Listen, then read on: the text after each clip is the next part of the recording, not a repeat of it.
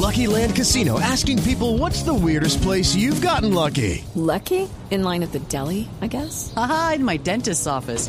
More than once, actually. Do I have to say? Yes, you do. In the car before my kids' PTA meeting. Really? Yes. Excuse me, what's the weirdest place you've gotten lucky? I never win and tell. Well, there you have it. You can get lucky anywhere playing at LuckyLandSlots.com. Play for free right now. Are you feeling lucky? No purchase necessary. Void where prohibited by law. 18 plus. Terms and conditions apply. See website for details. Análisis, realidad, información en El Radar. Los hechos más importantes de la semana analizados a fondo. El eco de los acontecimientos. Un recorrido por lo que dice la gente con Ricardo Ospina. Aquí comienza El Radar en Blue Radio, la nueva alternativa. La Fiscalía General de la Nación fue creada por la Constitución de 1991. El presidente Santos firmó dos importantes decretos ley para impulsar una reforma estructural. Es la primera vez que se hacen reformas estructurales. La reestructuración está un poco enmarcada con los retos que pueden venir del posconflicto. Su principal función está orientada a brindar a los ciudadanos una cumplida y eficaz administración de justicia. Se profesionalizarán todos los miembros de Policía Judicial dependientes del ente acusador. Garantizando los derechos de las víctimas a la verdad, justicia y reparación. Falta uso de tecnología que pone investigadores en calidad de mensajeros. Creación de una dirección para la administración y gerencia del sistema acusatorio. Entidades fundamentales para el quehacer eh, cotidiano de la nación y para la defensa de los derechos de los ciudadanos. Hará presencia en la totalidad de los departamentos del país. El Cuerpo Técnico de Investigación CTI implica la reforma más importante en materia administrativa. Se crearán 3.500 cargos. Una adecuada organización de la carga de trabajo. Facilitando el acceso a la formulación de denuncias. Teniendo una fiscalía más fuerte, más efectiva, más eficiente. Nuevo modelo en materia de investigación criminal. Se crean cinco nuevas policías judiciales. CAIBAS, Centro de Atención Integral a Víctimas de Actos Sexuales. El resultado natural y concreto es que va a haber más seguridad. Luchar contra el crimen organizado. CAVIF, Centro de Atención e Investigación Integral para Víctimas de Violencia Intrafamiliar. Que la interacción en, con el ciudadano en contextos de paz sea óptima. Contra el crimen financiero. Hurtos y estafas de menor cuantía. Contra el crimen de cuello blanco. Para militar que está empezando a cometer delitos. Eso ocurrió en pueblos pequeños donde la oferta de red de justicia es mínima. Graves violaciones de los derechos humanos. Creemos que una paz sostenible demanda de que la pequeña criminalidad también se atienda. Se crea la PEF, Policía Económica Financiera. Haber más instrumentos para luchar contra el crimen, contra el delito. Hay que fortalecer la seccional. ¿En qué casos puedo acudir a la justicia? Cuando usted se sienta víctima de un delito, la Fiscalía internamente no mira sus estadísticas y no revisa sus modelos de gestión. La Fiscalía General de la Nación trabaja sin tregua en la búsqueda de la verdad. De la verdad.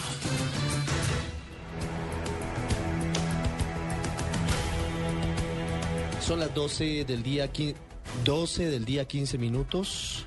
Estamos en el radar aquí en Blue Radio. Estamos eh, hablando con todos ustedes de una noticia muy importante que no ha tenido la trascendencia que podría dársele por parte de algunos sectores, que tiene relación con lo que ya hemos escuchado, la reforma de la Fiscalía General de la Nación. ¿Qué es la Fiscalía? Si usted de, de pronto no lo tiene muy claro, es eh, el eh, órgano más importante de investigación criminal en el país. Es el encargado de llevar justicia a los más de 47 millones de colombianos. La Fiscalía, gracias a, una labor que se ha impulsado en la última administración y al apoyo del gobierno nacional, tiene una reforma que va a buscar eh, mejorar el acceso a la justicia de las personas, que busca una justicia pronta y una justicia efectiva para los ciudadanos. Hoy hemos querido hacer una invitación especial al señor fiscal general de la Nación, Eduardo Montealegre, y al señor vicefiscal Jorge Fernando Perdomo para que respondan las preguntas de los oyentes sobre en qué cambia la justicia en el país con esta reforma que ha sido anunciada hace algunos días, la reforma a la Fiscalía General de la Nación. Señor fiscal Eduardo Montealegre, muy buenas tardes, gracias por estar con nosotros aquí en el radar, en Blue Radio. Muy buenas tardes, Ricardo, muchas gracias por la invitación a este programa del radar en el día de hoy, enero 25. Fiscal, muchas gracias, señor vicefiscal. Muy buenas tardes, gracias también por atendernos aquí en Blue Radio. Muy buenas tardes, Ricardo. Un saludo muy afectuoso para usted y para todos los oyentes del radar. Primero, quiero invitarlos a que escuchemos qué tan claro tienen los oyentes la reforma de la Fiscalía. ¿Saben o no saben lo que ha venido ocurriendo en estas últimas semanas? Los decretos firmados por el presidente Santos y si saben o no en qué cambia su acceso a la justicia. Los invito a que lo escuchemos para que luego entremos en materia. En el radar de Blue Radio, lo que dice la gente. No tengo ni la menor idea. Sobre todo las denuncias que son muy demoradas y que no le paran bolas a las cosas mínimas. El resto no. A la fiscalía eh, ya uno se, se, vuelve apático de tanta reformitis. ¿A la fiscalía? Pues no, ni idea. Ni idea. No, que no sé nada. No, porque no, como no, o sea, nunca he estado enterado de eso, pues queda uno loco. No tengo entendimiento de sobre esas cosas, la verdad, ¿no? La verdad no tengo conocimiento en ese momento. Ni idea, no tengo ni idea. ¿Qué reforma le van a hacer? Que le paren bolas a las cosas mínimas, a los robos, a los hurtos menores. Es que los archiva muy rápido. Toda la vida, desde que yo estoy pequeño, he escuchado solamente reformas y cambios y cambios y cambios y no, a la hora de la verdad no, no pasa nada. Pues contarle que agilicen el sistema judicial, pues sería bueno facha, cosas de que no, no, no quedan en nada, mejor dicho. No se está gobernando. ¿La reforma a la fiscalía?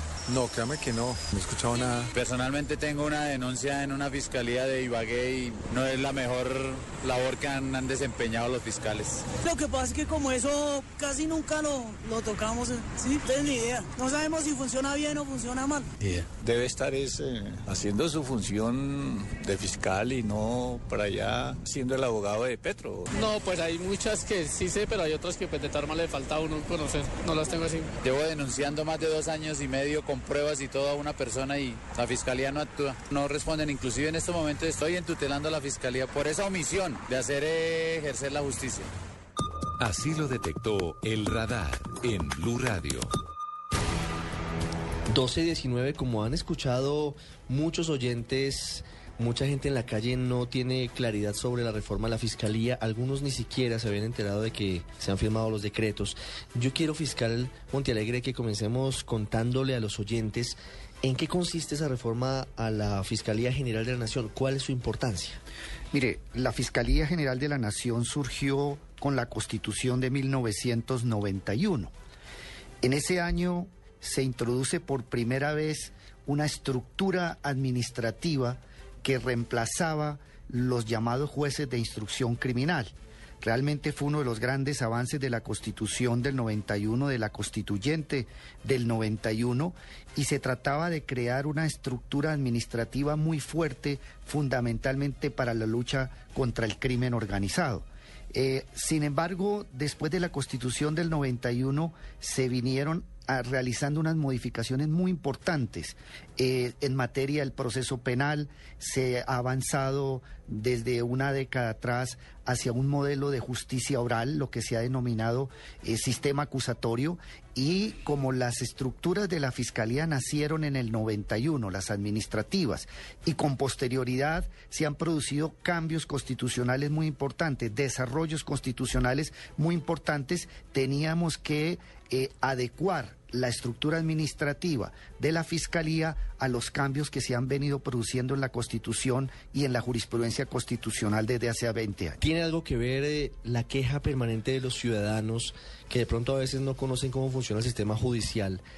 Frente a la posibilidad de que en algunos casos no tengan acceso a una justicia inmediata, que a veces no sean atendidos, no sean escuchados en eh, las unidades de reacción inmediata, o de pronto la policía judicial no sea suficiente. Todo eso también tuvo que ver, eh, además de la necesidad de adecuar administrativamente la Fiscalía a los cambios que ha tenido este país en 24 años después de la Constitución del 91. Mire, eh, esta reestructuración administrativa de la Fiscalía, que fue producto de un trabajo de más de año y medio entre el, señor presidente de la, de la, República, su equipo de trabajo y la Fiscalía General de la Nación, eh, tiende fundamentalmente a fortalecer protección de víctimas, entre otras eh, finalidades.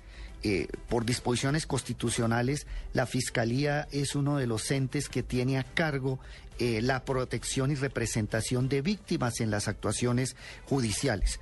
Nosotros sí hemos encontrado fallas muy severas eh, al interior de la Fiscalía General de la Nación porque realmente no hay unos verdaderos canales de acceso del ciudadano a la justicia.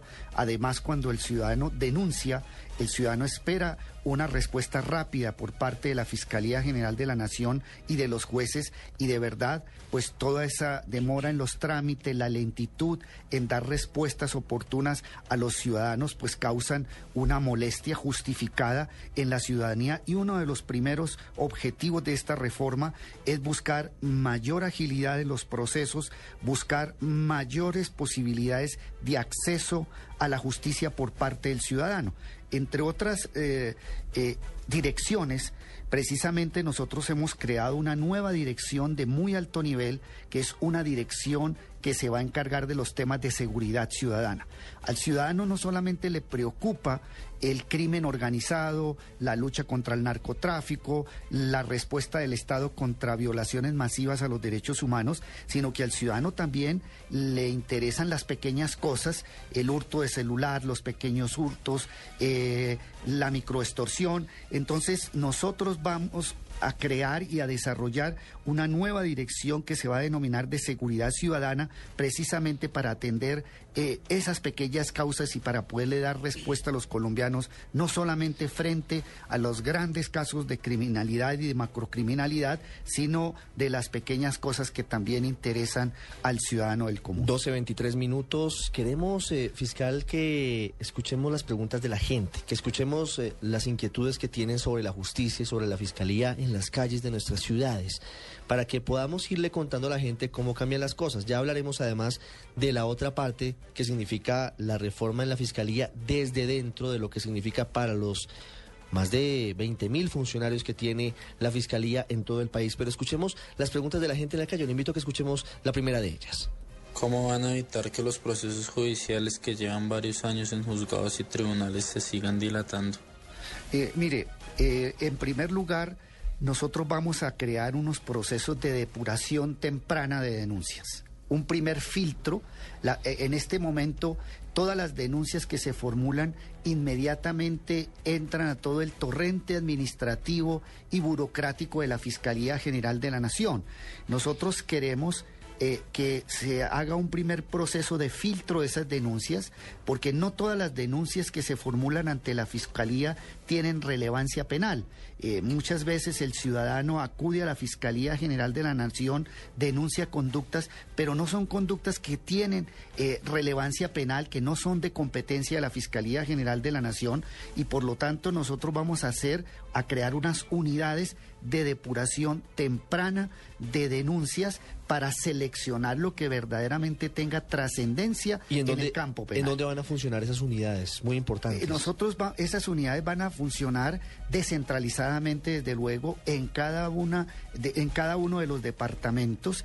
Eh, nosotros estamos eh, mirando a ver cómo ensayamos un nuevo modelo que reemplace lo que se llama las unidades de reacción inmediatas por un modelo que se va a denominar Centro de Atención Penal Integral CAPI, donde eh, queremos que se atienda inmediatamente al ciudadano, que tengamos la posibilidad de tener allí una mínima tecnología, unos mínimos profesionales, por ejemplo, de medicina legal, para una atención inmediata en ciertos temas al ciudadano. Esa es la primera noticia que nos da el fiscal, podríamos señalarlo, se acaba la SURI dando paso, se van a reemplazar, digamos, se acaban y se reemplazan por, por los CAPI, que son centros de atención penal integral. De atención penal integral. Paula, las UNIT han tenido muchos problemas, entre otras cosas porque llega todo el mundo, señor vicefiscal, usted nos puede contar un poquito más, porque llega la gente y a veces no sabe si su queja es penal o no es penal, simplemente llegan porque le pasó algo y creen que deben acudir a la URI, que de pronto es el primer eslabón de la cadena y lo urgente y lo inmediato que tienen nuestros oyentes en los barrios para denunciar cosas que les pasan. Sí, efectivamente nosotros eh, sabemos y somos conscientes de la necesidad de que en todas partes del país, en las grandes ciudades, pero también en ciudades intermedias, las víctimas, las personas que eh, se sienten afectadas en sus derechos pueden acudir ante autoridades poner quejas, poner denuncias y que reciban una atención oportuna. Por eso este proceso de modernización apunta a que lleguemos a todos los departamentos del país de forma independiente, a que en cada departamento existan unos subdirecciones de atención a víctimas e usuarios, es decir, que estén toda la oferta institucional de la Fiscalía allí presente para que cuando el ciudadano tenga un problema reciba la ayuda que corresponde en el menor tiempo posible. 1227, escuchemos otra pregunta de los oyentes para que les contemos cómo va a cambiar la situación en la Fiscalía, cómo va a cambiar el acceso a la justicia desde lo más cercano y sobre todo cómo descongestionar los juzgados y los despachos. ¿En cuánto tiempo y en qué etapa se tiene programada la reestructuración de la Fiscalía? Mm, eh, mire, la Fiscalía eh, se va a reestructurar gradualmente. El presidente de la República ya expidió en, en su totalidad los decretos que conforman el nuevo ámbito de actuación de la Fiscalía, el nuevo modelo de funcionamiento de la Fiscalía. Eh, el señor presidente de la República, en, en un acto que muestra su deseo de fortalecimiento de la justicia, de institucionalización del país, ha hecho una inyección muy fuerte de un billón ochenta y cinco mil millones de pesos para fortalecer el presupuesto anual de la Fiscalía General de la Nación. Esta cifra, que es una cifra muy alta, que casi que incrementa en un 40% el presupuesto anual de la Fiscalía General, eh, se pondrá en ejecución durante los tres años siguientes. Será un proceso eh, paulatino, será un proceso progresivo. Eh, empezaremos con una una inyección presupuestal de 300 mil millones en el, en el año 2014, eh, unos 350 mil millones en el año 2015 y el, el resto de presupuesto entrará en operancia en el año 2016. Pero sí lo quiero explicarle a la ciudadanía que este año eh, van a entrar cerca de mil nuevos funcionarios a la Fiscalía General de la Nación. ¿Quiénes van a entrar? En primer lugar, nuevos fiscales y van a entrar nuevas profesionales especializados en temas de policía judicial. Uno de los eh, retos más importantes que tiene esta reforma es el de fortalecer las regiones. Creo que un gran defecto que tiene la Fiscalía General de la Nación es de que está muy centralizada. Ha venido durante estos 20 años operando básicamente desde Bogotá y nosotros queremos llegar a todas las regiones, fortalecer a las regiones. Entre otras cosas, vamos a tener un plan eh, con la fuerza pública. Yo he venido conversando con el señor ministro de Defensa y vamos a mirar todo el panorama de orden público a nivel nacional, los principales problemas de seguridad ciudadana en el país y vamos a establecer cuáles deben ser las regiones donde deben entrar a operar eh, los nuevos cargos de fiscales y de policía judicial que van a entrar en este año del 2014. Mil cargos. Antes de ir a Bucaramanga, porque tenemos una pregunta de un oyente desde la capital de Santander sobre ese asunto fiscal. ¿Cómo van a proveer esos mil cargos? ¿Cómo, cómo se haría el proceso para, para acceder a esa posibilidad de la ampliación de la nómina de la Fiscalía? Primero, primero le, quiero preguntar esto y luego vamos a Bucaramanga. Eh, mire, eh, nosotros hemos diseñado eh, un modelo, como lo establece la Constitución, de ingreso por meritocracia. Decir, la creación de estos cargos, la regla general es que más del 90% de los cargos que se, que se están creando son cargos que tienen que proveerse por concurso, por méritos. O sea, eh, uno de los primeros retos nuestros es empezar a implementar los concursos para ocupar estos cargos. Pero mientras se culmina el concurso, que tiene unos trámites bastante dispendiosos, eh, unos trámites de ley, de constitución que deben cumplirse, Mientras tanto, vamos a hacer nombramientos en provisionalidad. Pero para hacer estos nombramientos en provisionalidad, nosotros queremos ir a varias universidades, fundamentalmente en las regiones. Nosotros vamos a ir a las universidades del país a conversar con los decanos, a conversar con los rectores, para mirar perfiles en las universidades de jóvenes estudiantes que ya han terminado su carrera, desde luego, que tengan una hoja de vida muy alta y un gran perfil y además, pues vamos a también a hacer eh, ascensos a las personas que tienen méritos al interior de la Fiscalía General de la Nación. Escuchemos la pregunta de, desde Bucaramanga porque tiene que ver con eso precisamente, con la posibilidad de, de tener ascensos y de la situación de los fiscales actualmente cuál es la cantidad de fiscales que van a incluirse, digamos, en la nómina de la fiscalía, ya que lo que se ha visto, lo que hemos podido medio entender de lo que nos han explicado es que se van a crear nuevos cargos, pero entendemos que esos cargos son más directivos. Quisiéramos saber en realidad la planta de fiscales en qué número se va a aumentar. Bueno, le hemos respondido un poco allí, eh, señor vicefiscal, pero, pero sí es válida la pregunta. ¿Qué va a pasar con los fiscales y con funcionarios de regiones que quieren seguir en la carrera dentro de la Fiscalía? ¿Cómo van a poder acceder a, la posibilidad de ir creciendo y de ampliar la nómina? Sí, Ricardo, nosotros hemos detectado que los graves problemas de acceso a la justicia y de sobrecarga laboral se encuentran principalmente en las regiones. Por eso hemos hecho un análisis muy concreto de las necesidades que tiene cada región, del tipo de criminalidad que tiene cada región y hemos encontrado que eh, y hemos establecido que es necesario, que sería necesario incrementar la planta de fiscales en, mil fiscales aproximadamente que van a ser distribuidos por las regiones dependiendo de la necesidad del número de procesos, de las formas de criminalidad que se eh, desarrollen en las regiones. Ahora, todos los procesos de selección que se van a realizar eh, van a ser, por supuesto, públicos, abiertos a todo el mundo y van a incluir muchas disciplinas y muchos perfiles teniendo en cuenta la calidad y la función del cargo que se necesita Por supuesto, pueden acceder los funcionarios actuales si quieren cambiar su cargo, quieren ascender en, en la fiscalía. Sí, señor. Todos los cargos vacantes o los que están provistos en provisionalidad en este momento en la fiscalía, nosotros debemos convocarlo a concurso. Por supuesto, salvo aquellos de libre nombramiento y remoción. Esas convocatorias se van a realizar de forma gradual en distintos tiempos dentro de los próximos tres años, precisamente para garantizar la continuidad del servicio. Nosotros esperamos que en los próximos años podamos sacar esos cargos al concurso y que todos los funcionarios de la Fiscalía que quieran, por supuesto, concursar, eh, lo hagan y tengan un proceso de selección muy, muy estricto, pero a la vez que satisfaga las necesidades de la institución y de Colombia. 12.34, hacemos una pausa muy breve y ya regresamos para seguir hablando con el fiscal general Eduardo Montealegre y el vicefiscal Jorge Fernando Perdomo sobre la reforma de la fiscalía. Usted está en el radar en Blue Radio. Elenita Vargas gritó cuando las demás mujeres guardaban silencio.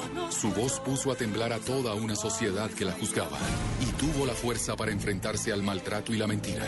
Elenita Vargas, la ronca de oro. Su sueño la condenó, su voz la liberó. Gran estreno este lunes a las 9 de la noche en Caracol Televisión. Mamor, ¿qué te empago en la maleta? Ay, sí, el micrófono, las alineaciones, la emoción, la energía, los goles, la alegría y a los oyentes. Blue Radio ya está en Brasil y calienta con la liga. Este sábado, Envigado Millonarios desde las 4 y 30 de la tarde. Y el domingo, desde las 2 y 30, Nacional Medellín.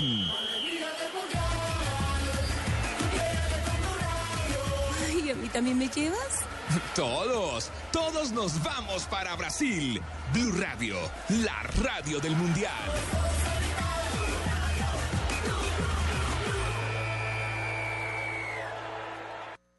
Usted está en El Radar, en Blue Radio.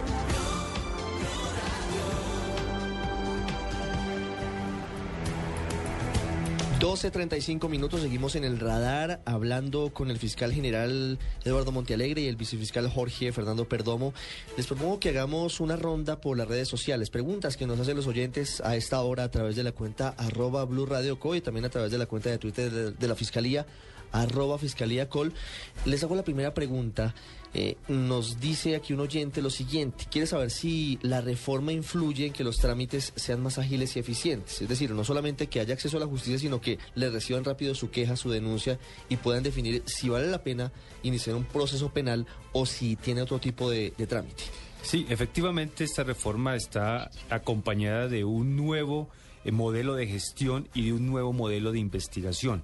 Dentro de ese nuevo modelo de gestión nosotros hemos pensado que para la recepción de denuncias se van a diseñar unos modelos de filtros o con perfiles de analistas precisamente para ayudar a descongestionar el sistema. Es decir, que en el momento en que una persona ponga su denuncia se le pueda decir con mucha prontitud si esa denuncia tiene o no un contenido penal, porque muchas veces, como decía el señor fiscal, muchas de las denuncias que entran al torrente de la fiscalía no tienen esas implicaciones. Por eso también vamos a implementar un modelo de priorización y de análisis de contextos en la investigación penal que sin duda va a permitir hacer más efectiva y eficaz la investigación. Entonces tendremos un nuevo modelo de gestión de recepción, recepción de denuncias, pero también de investigación. Y esto sin duda va a permitir que todo sea más fácil para el ciudadano que se acerca a la fiscalía a contar ese problema que tiene. Además de eso, por supuesto, vamos a aumentar la planta de fiscales en las regiones, que va a permitir la descongestión, lo cual nosotros creemos que en esta estrategia integral nos va a permitir avanzar mucho más en esa celeridad y en ese servicio público que es la justicia para el ciudadano. 1237, señor fiscal, nos pregunta otro oyente dos cosas importantes. Primero, ¿por qué se van a crear nuevas policías judiciales? ¿Qué va a pasar? ¿Cómo se va a modificar eso dentro de la fiscalía? Y nos hace una pregunta al margen, pero sobre el mismo asunto. ¿Esto significa que con el tiempo se acabaría la policía judicial de la policía? No. la parte judicial de la Policía Nacional. No, yo, yo, yo quiero señalar que las facultades de policía judicial que tiene la Policía Nacional son de rango constitucional. Ni siquiera una ley podría suprimir esas facultades y esas potestades de policía judicial que tiene la Policía Nacional. E, esta, esta reforma no toca ni afecta la estructura de la Policía Judicial eh, eh, que está adscrita o que pertenece a la Policía Nacional. Son reformas internas de la Policía Judicial interna de la Fiscalía General de la Nación. Es decir, del CTI. Exactamente, es, un, es una gran reforma al CTI. Eh, lo que nosotros queremos es que el CTI cumpla fundamentalmente una labor de convertirse en el gran laboratorio de investigación de la Fiscalía General de la Nación. Es decir, una de las funciones más importantes que va a cumplir el, el CTI en el futuro es de ser el gran laboratorio tecnológico donde están los laboratorios de balística, donde están los laboratorios para temas de ADN, e donde están los laboratorios de identificación y muchos otros eh, instrumentos de tecnificación que vamos a adquirir en estos próximos tres años durante el desarrollo de la reforma.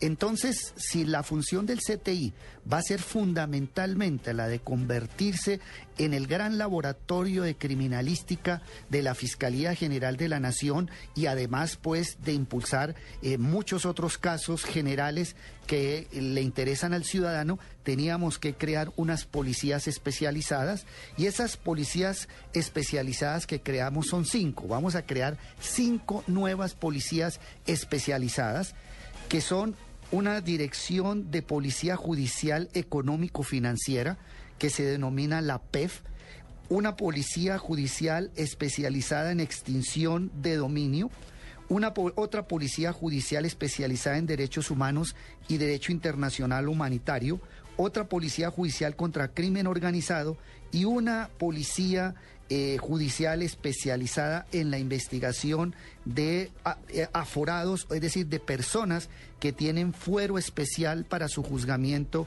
desde el punto de vista de la Constitución. Eh, ¿Cuál va a ser las funciones de esta policía?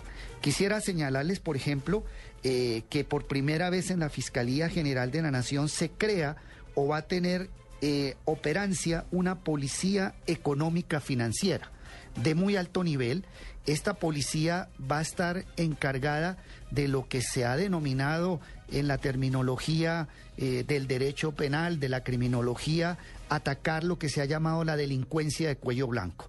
Es decir, los atacar las grandes defraudaciones al sector financiero, protección de la confianza del, de la gente en el sector financiero. Por ejemplo, esto hubiera funcionado muy bien lo viene haciendo, pero hubiese permitido eh, actuar de una manera más rápida en casos como el de Interbolsa, por ejemplo, para que la gente lo entienda. ¿Es para casos similares, para asuntos relacionados con ese tipo de, actuaciones? Sí, Ricardo, precisamente a raíz de la experiencia de Interbolsa, que eh, súbitamente se presenta una gran defraudación en el sector financiero, donde se afectaron eh, las finanzas y los ahorros y los recursos de cientos de colombianos, eh, realmente eh, con un proceso de esa magnitud, con un caso de esa magnitud, cuando se presenta la fiscalía en ese momento no tenía constituido un grupo especial que pudiera actuar inmediatamente y con la eficiencia y la eficacia que requiere este tipo de casos. Entonces, esa experiencia que tuvimos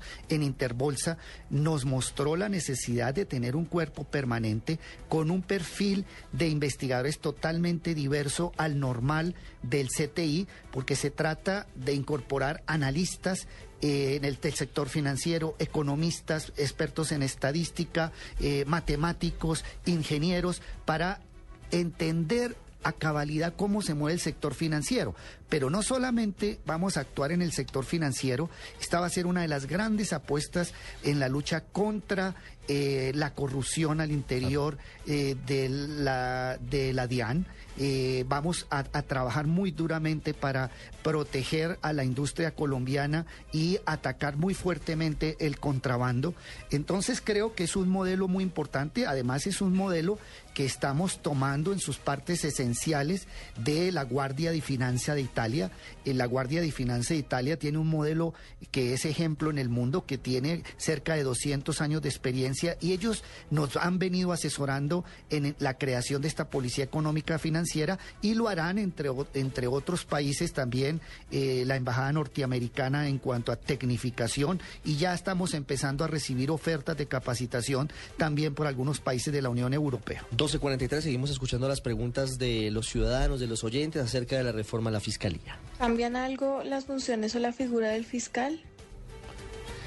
Mire, eh, la, la, eh, la, las funciones del fiscal están diseñadas eh, constitucionalmente. Realmente mm. las funciones centrales del fiscal general de la Nación están consagradas en la Carta Política de 1991. Sin embargo, hay unas normas supremamente importantes que le dan eh, unas competencias y unas potestades mucho más fuertes al fiscal general de la nación. Yo quiero, yo quiero mencionar algunas que son de mucho interés para el ciudadano. En primer lugar, yo creo que una de las grandes críticas que se le hace a la Fiscalía General de la Nación y en general a la justicia es la de que frente a un mismo caso, eh, frente a una misma situación, los fiscales tienen interpretaciones diferentes del alcance de la ley penal. Entonces el ciudadano siempre queda perplejo porque dice por qué razón mi caso, que es similar, tiene tratamientos diferentes al interior de la Fiscalía General de la Nación, que es una queja generalizada, creo que con toda razón, porque afecta eh, ese tratamiento discriminatorio, afecta el derecho fundamental a la igualdad en la interpretación de la ley. El ciudadano tiene derecho a que su caso sea tratado de forma igual a como se tratan los demás casos o las situaciones similares. Entonces, esta dispersión de criterios, esta dispersión de interpretaciones en la aplicación de la ley, creo que afecta el derecho fundamental a la igualdad que tiene todo ciudadano. Por eso, se autoriza que el fiscal general de la Nación pueda eh, expedir directivas interpretativas para unificar las interpretaciones jurídicas al interior de la Fiscalía General. Como se diría popularmente, usted puede tirar línea para mirar de qué manera se direcciona no el proceso, pero sí cuáles son los mínimos que, que deben tenerse en cuenta como el límite y el rango en el que se deben tomar las decisiones eh, dentro del Código Penal, porque a veces pues el derecho puede dar para todo y lo que usted dice, un fiscal puede con las mismas pruebas definir una cosa completamente distinta a la que diría otro fiscal. Usted puede decir, mire, la doctrina o la filosofía de la fiscalía es que vamos por este camino, por esta línea, para evitar situaciones como esas, que hay interpretaciones distintas. Sí, eh, eh, usted refleja exactamente lo que va a ser esa nueva potestad del fiscal general de la nación, es garantizarle a través de directivas interpretativas que dé orientaciones generales sobre temas jurídicos muy importantes, cuál es la posición unificada de la Fiscalía General de la Nación. Porque debemos tener en cuenta que si bien es cierto que la Fiscalía forma parte de la rama jurisdiccional, que en algunas ocasiones la Fiscalía cumple algunas funciones que son propias de los jueces y que y por lo tanto que los fiscales en ciertos puntos tienen autonomía, de todos modos hay que tener en cuenta que hay una norma constitucional que establece que el fiscal general de la nación tiene la obligación de dar unas orientaciones de gestión, de unidad de gestión al interior de la Fiscalía General y por eso esa es una de las facultades más importantes que se introducen en la reforma. Esta es otra pregunta importante la que vamos a escuchar ahora porque tiene que ver con... Eh, la necesidad y, el interés que tienen muchos funcionarios adentro de la Fiscalía de capacitarse. Hay programas que se vienen adelantando como Futuro Colombia del CTI, pero hay otros que se han anunciado y que son muy importantes para todos. Señor fiscal, tengo entendido que van a crear una institución universitaria adscrita a la fiscalía para la formación de sus empleados. ¿Cómo puede acceder uno a esos cursos y qué funciones tendrá esa institución? Mire, otro, otra, eh, agradezco su pregunta.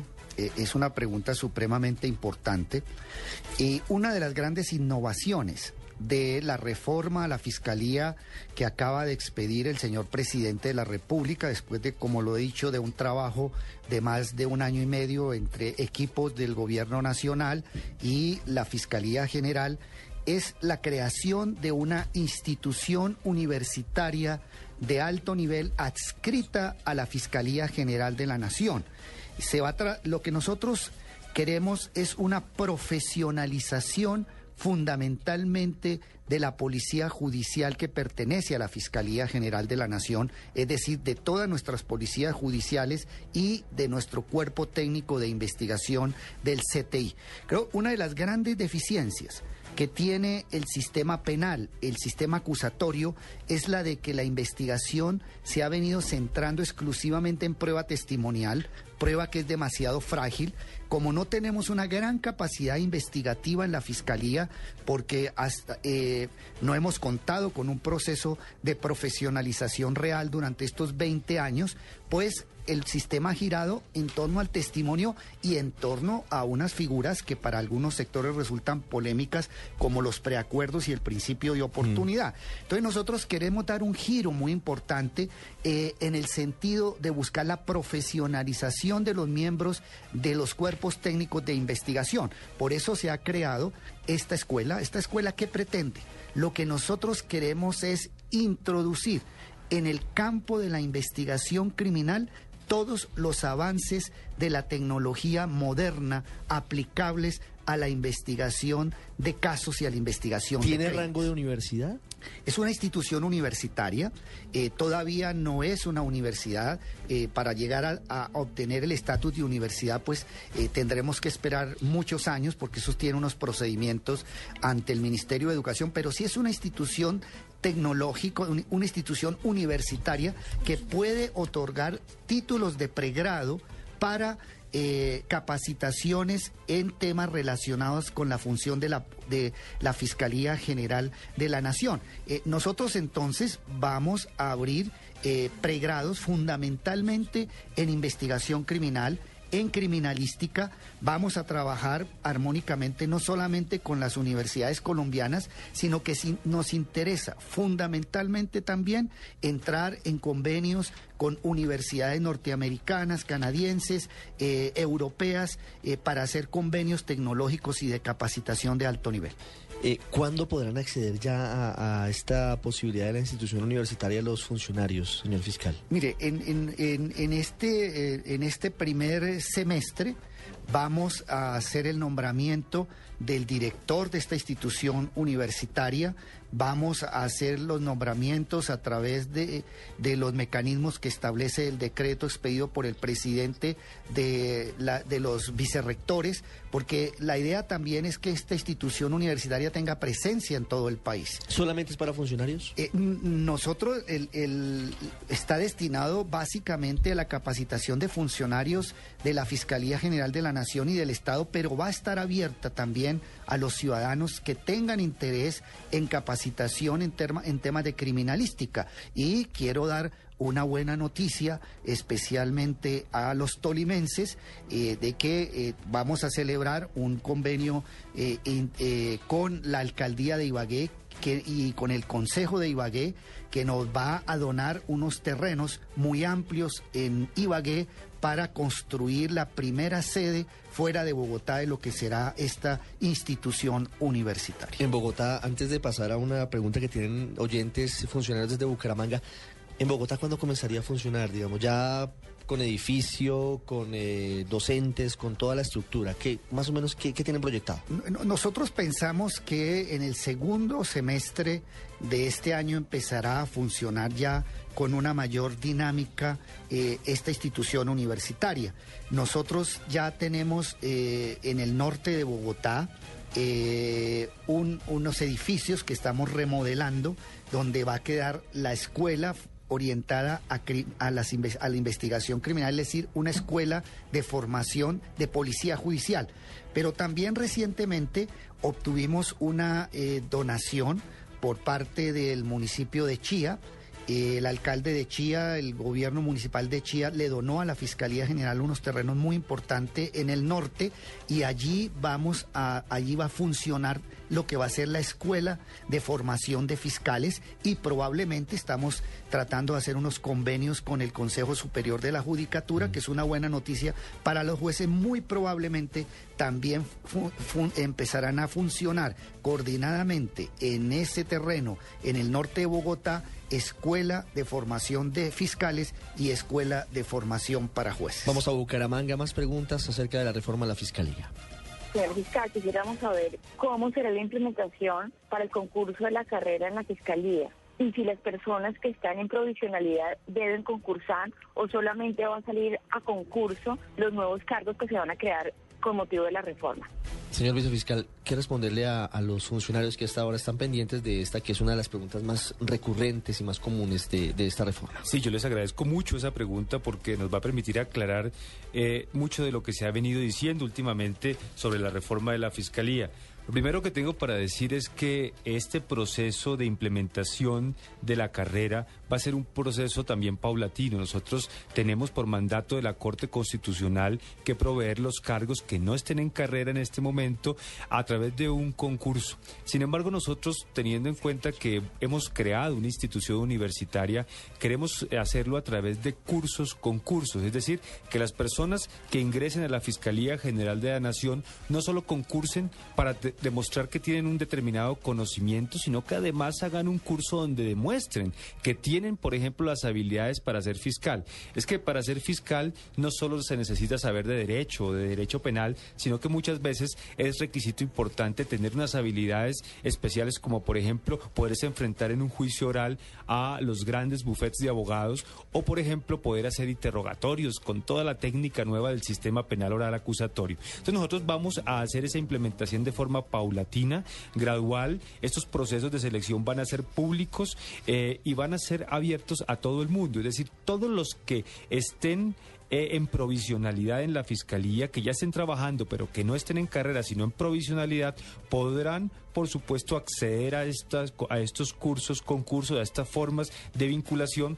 Pero también tenemos previsto que habrá concursos de ascenso al interior de la Fiscalía. Yo creo que eso es muy importante para los funcionarios, porque nosotros queremos también que aquellos funcionarios que llevan ya, que tienen una experiencia en la Fiscalía, puedan ascender a un cargo de una categoría superior. Allí, por supuesto, está previsto que se analicen algunas situaciones, como por ejemplo que la persona no haya sido sancionada disciplinaria ni fiscalmente en los años anteriores a la convocatoria, que haya tenido una calificación sobresaliente en la evaluación que se haga del año anterior, que reúna, por supuesto, los requisitos y condiciones exigidas para el desempeño del cargo. Es decir, Vamos a proveer estos cargos a través de cursos, concursos, pero las personas que están al interior de la Fiscalía van a poder también acceder a un ascenso a través de un concurso de ascenso y también podrán eh, participar en la otra convocatoria pública para el resto de los cargos. Vamos a Pereira, otra pregunta de los oyentes ahora en el radar, aquí con el fiscal Eduardo Montalegre y el vicefiscal Jorge Perdomo. Teniendo en cuenta la reestructuración de cargos al interior de la institución, ¿se ampliará la planta de cargos para las seccionales? Muy concreta la pregunta, señor fiscal, señor vicefiscal. Bueno, pues efectivamente, uno de los grandes objetivos de este proceso de rediseño institucional es el fortalecimiento de las regiones. Nosotros sabemos que las regiones en este momento tienen una gran necesidad en acceso a la justicia, en presencia de la Fiscalía. La Fiscalía en estos 20 años ha venido fortaleciéndose sobre todo en el nivel central, en Bogotá, en las capitales, pero hay regiones en las cuales la Fiscalía sigue siendo aún muy débil. Nosotros con este proceso de reestructuración queremos llegar a todos los departamentos.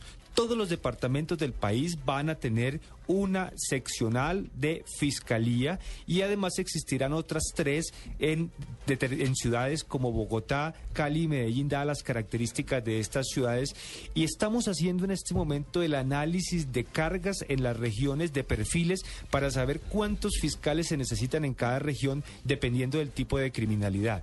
Por ejemplo, para la costa caribe nosotros sabemos que tenemos que analizar primero qué tipo de delincuencia es la que más se presenta. Sabemos que es una región que tiene mucha criminalidad en lo que tiene que ver con el narcotráfico. Por eso los fiscales que se designen para la costa caribe tendrán que ser unos expertos en investigación de fenómenos eh, de narcotráfico y de estupefacientes. Y lo mismo haremos en cada una de las regiones. Es lo que el señor fiscal general de la Nación ha llamado un modelo de fiscalía inteligente, que queremos que cada región tenga lo que necesita para responder a la necesidad de la región en concreto. Entonces vamos nosotros a diseñar un modelo de análisis de cargas, con lo cual cada región va a tener el número de fiscales que se necesita. Yo les decía, tenía, tenemos aproximadamente mil nuevos cargos de fiscales, pero los cargos en total que se han creado, que se van a crear con este proceso de reestructuración, son más de 3.200 cargos entre investigadores, personas del nivel eh, profesional, del nivel directivo,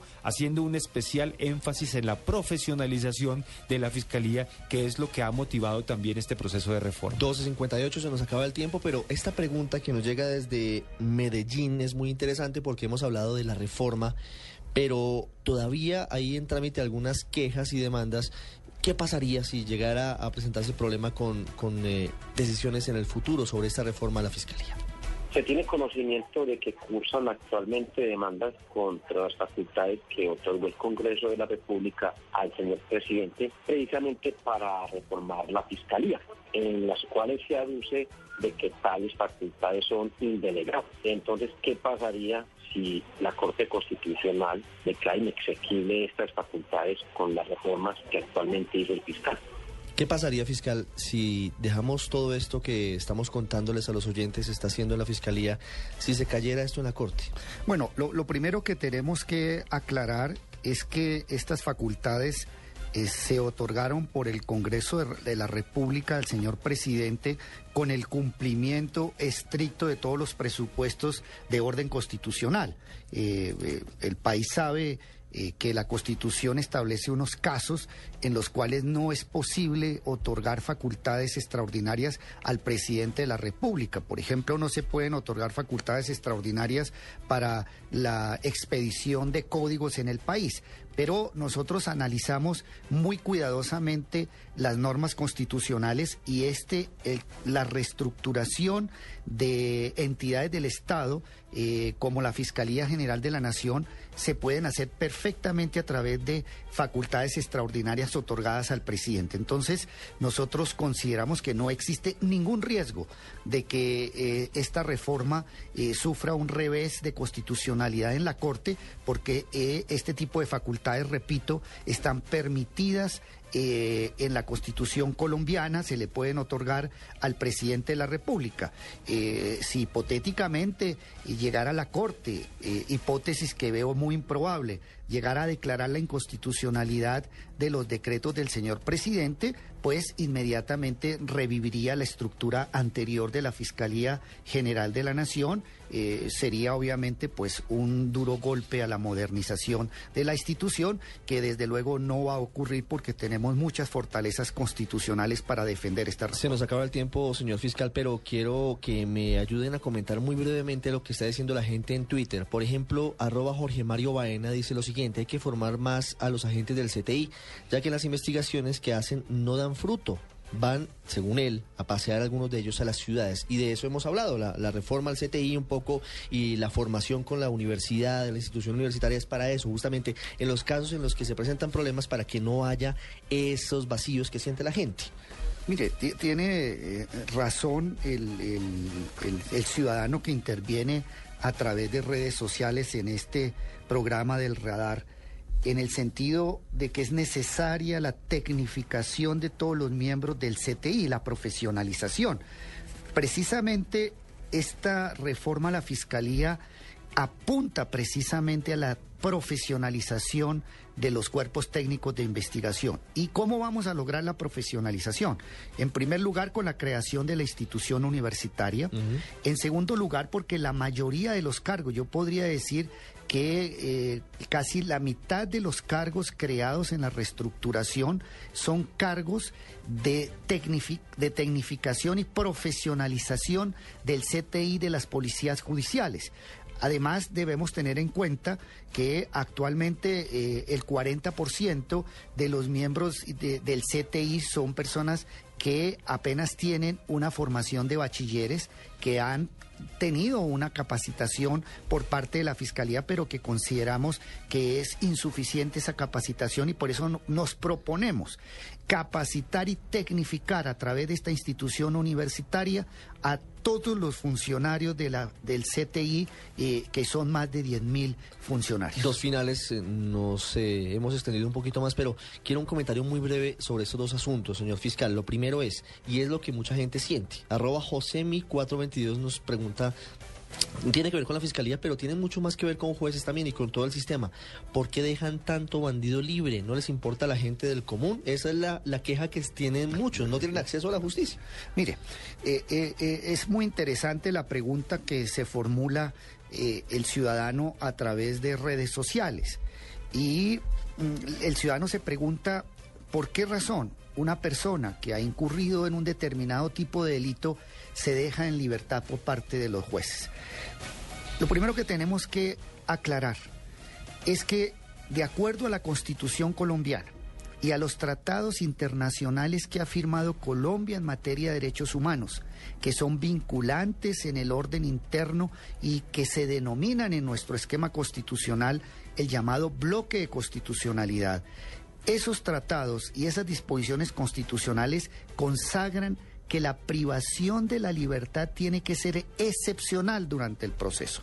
Hay unas garantías que trae la Constitución, hay unas garantías de presunción de inocencia que traen los tratados internacionales, hay una garantía de protección de derechos fundamentales muy fuertes en el mundo moderno que indican que la privación de la libertad tiene que ser excepcional. Entonces, nosotros como Fiscalía General de la Nación estamos empeñados en que esos postulados constitucionales y de derechos humanos se cumplan, que, la, que el ciudadano debe entender que la privación de la libertad solo debe producirse como regla general cuando ya hay una sentencia en contra de una persona que ha sido declarada culpable. La última, la última pregunta, señor fiscal, más un comentario eh, sobre esta reforma de la fiscalía, porque entre otras cosas eh, no hemos hablado de ese asunto que es muy extenso, pero solamente le pido un concepto muy rápido. César Herrera, arroba C121963, dice, ¿esta es una reforma o busca ayudar a las FARC? Esto por supuesto porque hay la suspicacia de que en el posconflicto se le daría algún beneficio a la guerrilla. ¿Esto tiene algo que ver o no tiene nada que ver con esto? Mire, eh, esta fiscalía no trata, o esta reforma no trata de favorecer a las FARC. Por el contrario, este modelo de fiscalía lo que quiere es tener mecanismos muy fuertes de protección a los derechos humanos, de evitar la impunidad en los casos de delitos de lesa humanidad y de crímenes de guerra y tiene la finalidad también de protección a las víctimas. Obviamente que este modelo de fiscalía, si es un modelo que desde ya prepara la justicia colombiana, prepara la investigación penal para un eventual proceso de paz. Porque nosotros lo que queremos es evitar lo que sucedió con la ley de justicia y paz, que la Fiscalía asumió la competencia, para investigar y juzgar más de 300 mil graves violaciones a los derechos humanos cometidos por los paramilitares, por las autodefensas y la Fiscalía no tenía la infraestructura ni estaba preparada para hacer esas investigaciones y llevarlos a un juicio. Ah, No queremos que se repita la historia y por eso vamos a tener unos instrumentos muy importantes para preparar a la Fiscalía General de la Nación en caso de que exista un proceso de paz y por eso ya tenemos unas unidades de muy alto nivel para investigar y juzgar las graves violaciones masivas a los derechos humanos cometidas por las FARC. Una de la tarde, seis minutos. Muchas gracias a todos los oyentes que han estado con nosotros interactuando, participando en arroba Blue Radio Co. A todas las personas que han estado con nosotros en este programa, en el radar, en una emisión especial. Señor fiscal Eduardo Montealegre, muy amable por habernos acompañado hoy sábado aquí en Blue Radio. Ricardo, muy amable, un saludo a los oyentes. Señor vicefiscal, muchas gracias por haber estado con nosotros. Muchas gracias, Ricardo. Ha sido un placer estar acá.